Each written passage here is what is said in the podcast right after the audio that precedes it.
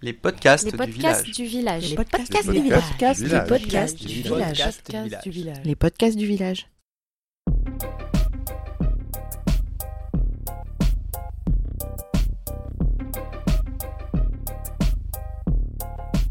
Bonjour à toutes et à tous et bienvenue dans ce troisième épisode consacré à la proximité du droit. Nous ne pouvions pas décortiquer cette thématique sans fatalement évoquer la question des technologies, ou plus généralement des innovations appliquées au droit. Les problématiques de proximité du droit ne sont pas nées avec les technologies, et les technologies ne sont pas les seules menaces qui mettraient en péril cette notion de proximité. Mais les évolutions actuelles et certains fantasmes qu'elles véhiculent cristallisent beaucoup de craintes.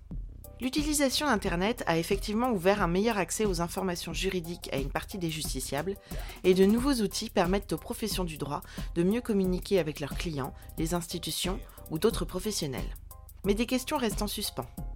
Jusqu'où doit aller le processus de dématérialisation des procédures juridiques Que sait-on aujourd'hui des conséquences de l'utilisation de la justice dite prédictive et de la blockchain Avec ces nouveaux outils, quels risques pèsent réellement sur la proximité du droit C'est ce que nous avons essayé de déterminer avec Hugues Boutinon-Dumas, professeur de droit à l'ESSEC, et qui a notamment co-dirigé la rédaction d'un ouvrage intitulé L'innovation juridique et judiciaire.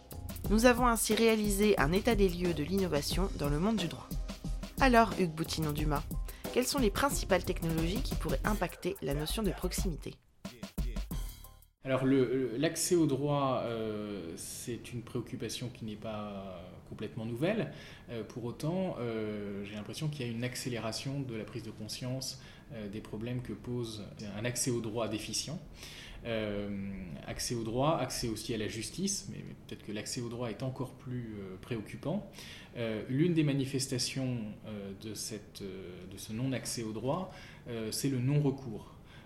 On sait que pour, par exemple, en matière de, de prestations sociales, sur le RSA par exemple, le taux de non-recours est extrêmement important, c'est-à-dire qu'il y a beaucoup de justiciables, de citoyens qui pourraient bénéficier de prestations et qui n'y accèdent pas parce qu'ils n'exercent pas leurs droits. Il y a un dossier à remplir, il y a un guichet à contacter et ils ne le font pas. Donc, on cherche à. Alors, quand je dis on, c'est à la fois les professionnels du droit, les pouvoirs publics, euh, les personnes qui représentent les intérêts des citoyens, cherchent à, à faire évoluer les choses. Et euh, de ce point de vue-là, les nouvelles technologies et plus généralement les innovations juridiques euh, permettent de rapprocher le droit du citoyen, du justiciable. Alors il y a des innovations, euh, c'est celles dont on parle sans doute le plus, qui sont de nature technologique, qui sont fondées sur des technologies d'ailleurs plus ou moins récentes. Il ne faut pas oublier par exemple l'importance du photocopieur euh, qui a bouleversé euh, le rapport au droit, évidemment le, livre, le Code civil, qui a constitué historiquement un jalon très très important dans euh, la longue histoire de, l'accès au droit.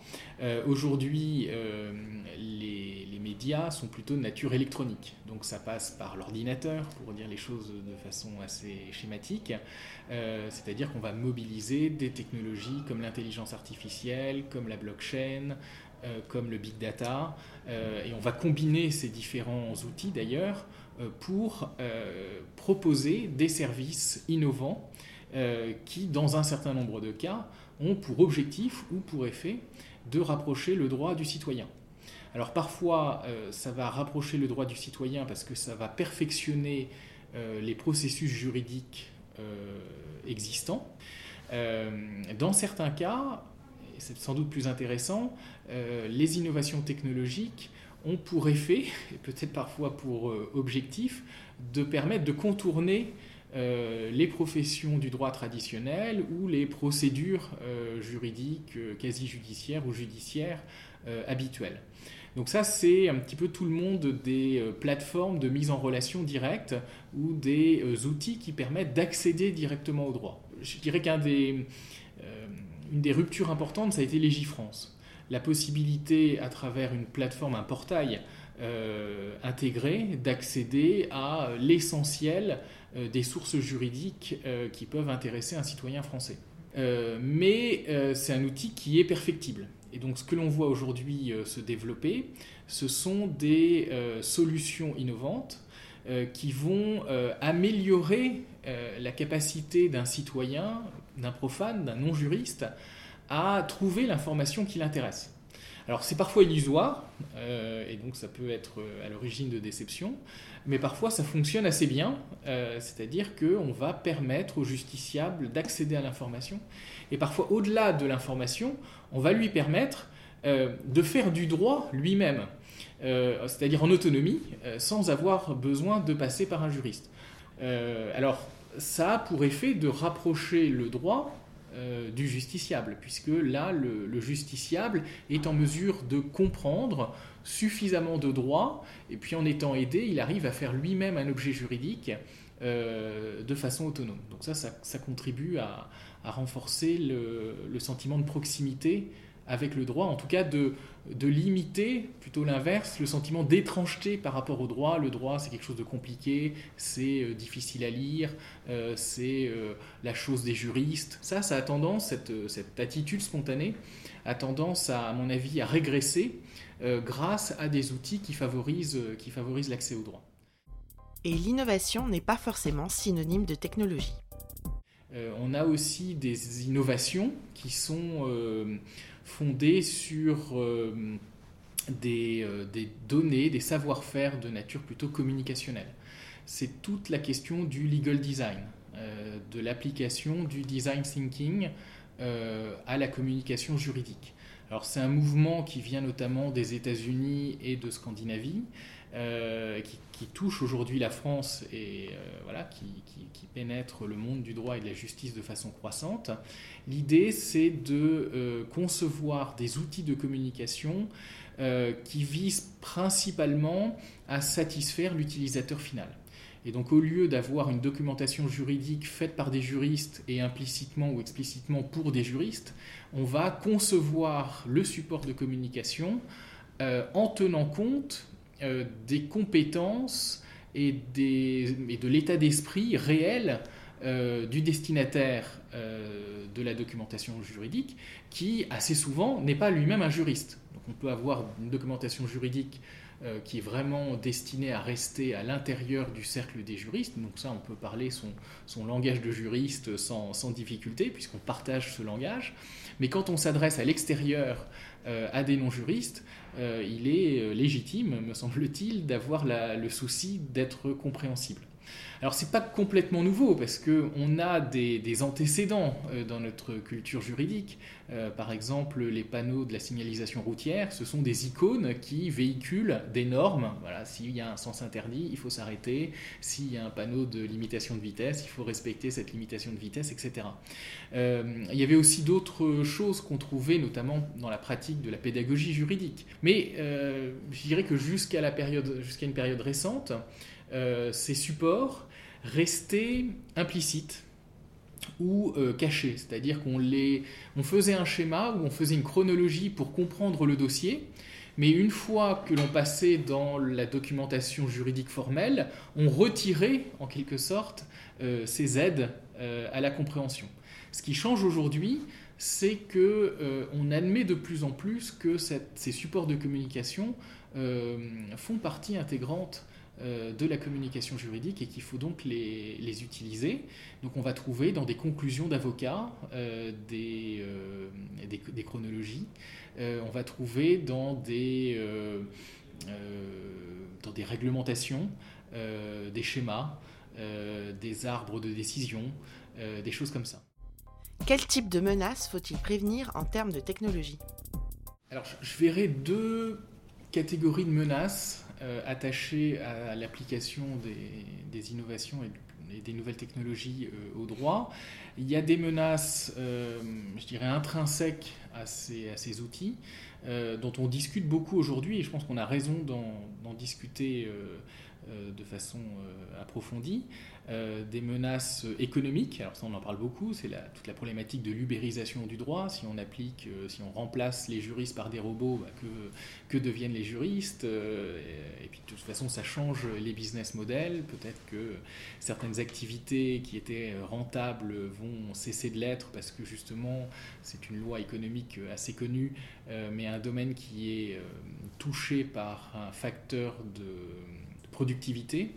a tendance à voir ses coûts diminuer, et donc aussi les, revenus des personnes qui mettaient en œuvre ces processus. donc ça, c'est des, des, menaces économiques pour les professionnels du droit, mais ce qu'il faut aussi avoir en tête, c'est que ce qui est une menace pour certains est une opportunité pour d'autres, y compris pour les professionnels du droit. Et quand on regarde un petit peu comment fonctionne euh, le monde de l'innovation juridique, et notamment le monde de l'application des nouvelles technologies numériques euh, à des objets juridiques ou, en matière de règlement des litiges, on se rend compte que les formules qui fonctionnent bien euh, reposent sur l'association de juristes, de scientifiques et d'entrepreneurs. C'est finalement la combinaison des trois profils qui est fructueuse. Et, ça veut dire qu'il bah, y a des juristes qui aujourd'hui euh, profitent de, cette, de, ces possibilités technologiques pour développer leur activité ou pour développer des activités parallèles euh, qui sont euh, tout à fait intéressantes. Si on aborde la question plutôt du point de vue du justiciable ou du point de vue de l'intérêt général, il y a là aussi des questions très sérieuses qu'il faut se poser. Euh, par exemple, une des innovations dont on parle beaucoup, c'est ce qu'on appelle la justice prédictive. Alors le terme est d'ailleurs peut-être pas tout à fait exact, mais c'est l'idée que, à partir de bases de données très importantes et en appliquant des algorithmes euh, performants, on va pouvoir euh, faire une prédiction sur, par exemple, les chances de succès d'une action judiciaire. Est-ce qu'on a intérêt à agir en justice ou est-ce que la cause est perdue d'avance, en quelque sorte, au regard de euh, la jurisprudence euh, disponible? Alors, c'est une question euh, qui n'est pas nouvelle, mais je dirais que jusqu'à maintenant, la réponse était plutôt fondée sur l'intuition et sur l'expérience. C'est-à-dire qu'on allait voir un avocat bon connaisseur de la question qui allait dire bah, écoutez, votre dossier euh, il mérite effectivement euh, d'être porté en justice parce qu'on a de bonnes chances de succès euh, au regard des résultats que j'ai déjà obtenus ou de, des décisions de justice que je peux connaître. Là, on va gagner en performance puisque on va avoir des bases de données beaucoup plus larges que la mémoire parfois défaillante d'un praticien, et on va remplacer l'intuition par un algorithme, donc par une analyse de type scientifique reposant sur un modèle sous-jacent, etc. Mais euh, la justice prédictive, entre guillemets, euh, pose aussi euh, des questions de nature éthique et, aussi au regard du fonctionnement du système juridique.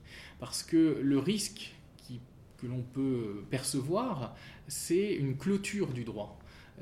c'est ce genre de solution technologique risque figer le droit dans la mesure où il a tendance à conforter euh, l'état de la jurisprudence euh, actuelle, puisque euh, si toutes les demandes qui sont vouées à l'échec au regard des décisions passées ne, sont, ne font plus l'objet d'une procédure, eh bien on prive le juge de la possibilité de faire évoluer sa jurisprudence. ou même pour le législateur de détecter des problèmes, puisque ceux-ci auront tendance à, disparaître euh, de l'activité judiciaire courante. Donc ça, c'est un problème euh, assez sérieux euh, qui justifie que les juristes soient très vigilants sur bah, les effets pervers que peuvent avoir ce, genre de, de dispositifs innovants. Une implantation physique n'est-elle pas indispensable à la proximité du droit? Les technologies euh, innovantes appliquées au droit, euh, qui reposent encore une fois largement sur, sur le numérique, sur l'informatique, sur la combinaison entre l'informatique et les télécommunications, ce qu'on appelle la télématique, euh, toutes ces technologies, théoriquement, devraient permettre de modifier la localisation de l'activité juridique. puisque le droit peut passer par des réseaux électroniques, euh, en théorie, on peut faire du droit à distance. On peut euh, communiquer entre clients et praticiens sans être euh, en présence l'un de l'autre. Donc on va remplacer les rendez-vous clients par des conf calls, des visioconférences, etc. de la même façon, dans les rapports des professionnels entre eux, que ce soit par exemple les avocats des parties opposées ou bien des praticiens du droit amenés à collaborer pour le traitement d'un dossier qui le requiert. toutes ces communications sont censées pouvoir passer par des voies numériques. Et donc, euh, on devrait pouvoir euh, exercer la profession d'avocat au conseil euh, n'importe où sur la Terre à partir du moment où on est connecté au réseau Internet. La réalité, c'est pas du tout celle-là. C'est que quand on est avocat au Conseil d'État et à la Cour de cassation, on a un lien avec des institutions qui sont localisées à Paris, et même dans le cœur de Paris. Et la réalité, c'est que toutes les tous les cabinets d'avocats au conseil sont localisés à Paris ou dans sa très très proche banlieue. Euh, donc, euh, euh, il semble que la pratique du droit repose sur des, types de relations, la confiance notamment, et la circulation d'informations tacites qui nécessite une proximité physique. C'est-à-dire qu'il y a des choses manifestement que l'on ne dit pas sur les réseaux sociaux, que l'on ne dit pas dans une conférence téléphonique, et que l'on peut dire euh, dans une salle de réunion, et peut-être plus important encore, que l'on dit dans le couloir ou autour de la machine à café. Et finalement, c'est cette, euh, proximité réelle, physique, euh, qui semble irréductible. Et ce que l'on observe, c'est que la montée en puissance des nouvelles technologies ne se traduit pas globalement par une dissémination euh, de l'offre de services juridiques et de localisation euh, des prestataires de services. Au contraire, on a une concentration croissante euh, d'une certaine frange de l'activité juridique dans des grands centres. Et en France, le centre, c'est incontestablement Paris, Paris qui constitue donc une place juridique attractive pour une, large partie de, de l'activité. Alors, pour revenir euh, à la, notion de proximité, on peut sans doute distinguer euh, une place juridique de proximité, et Paris en est une aussi, puisque euh, finalement les Parisiens ont des problèmes de loyer, de divorce, etc. Et ça, c'est une activité juridique de proximité. Mais il y a aussi à Paris, et très très peu ailleurs, une activité à rayonnement national, tout ce qui tourne autour de l'évolution législative, euh, si on veut faire du lobbying, il faut être euh, à Paris. Donc, euh, si on regarde où sont localisées les fédérations professionnelles, les syndicats regroupant les acteurs d'un secteur économique donné, etc., c'est toujours à Paris. et, et, puis, plus encore, l'activité internationale, c'est-à-dire qu'une partie de l'activité juridique euh, peut être traitée à Paris comme elle pourrait l'être euh, ailleurs, mais il se trouve que Paris est une place juridique internationale, sont traités à Paris des dossiers qui n'ont même plus de rattachement avec euh, la France. par exemple, le centre d'arbitrage de la Chambre de commerce internationale qui est basé à Paris va être amené à traiter des dossiers qui impliquent des parties qui ne sont pas françaises, avec l'intervention d'arbitres qui ne sont pas français et en appliquant un droit euh, matériel, euh, substantiel, euh, qui ne sera pas le droit français. Donc, et ça, on peut se dire, bah, finalement, on pourrait l'organiser n'importe où. On pourrait déménager le centre d'arbitrage de Paris à Trifouille-les-Oies, et en réalité, c'est complètement inconcevable.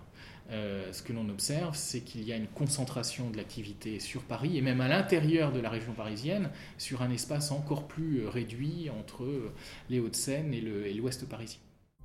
Le robot juriste, est-ce un fantasme ou une réalité? Alors, il y a le robot qui assiste et le robot qui fait, fait à la place de l'être humain. le, robot qui assiste, finalement, ça n'est que le prolongement contemporain et numérique de choses qu'on connaît depuis très très longtemps. Finalement, tout outil est comment dire une aide extérieure que l'on apporte à quelqu'un. Et donc depuis euh, que l'on sait faire euh, des bifaces euh, donc la plus haute antiquité et plus que l'antiquité ça remonte à la préhistoire on sait que voilà il y a des outils et que ces outils permettent de mieux faire de mieux oui accomplir certaines tâches. Et c'est pareil pour le droit. C'est-à-dire qu'il y a des outils qui vont faciliter le travail du juriste.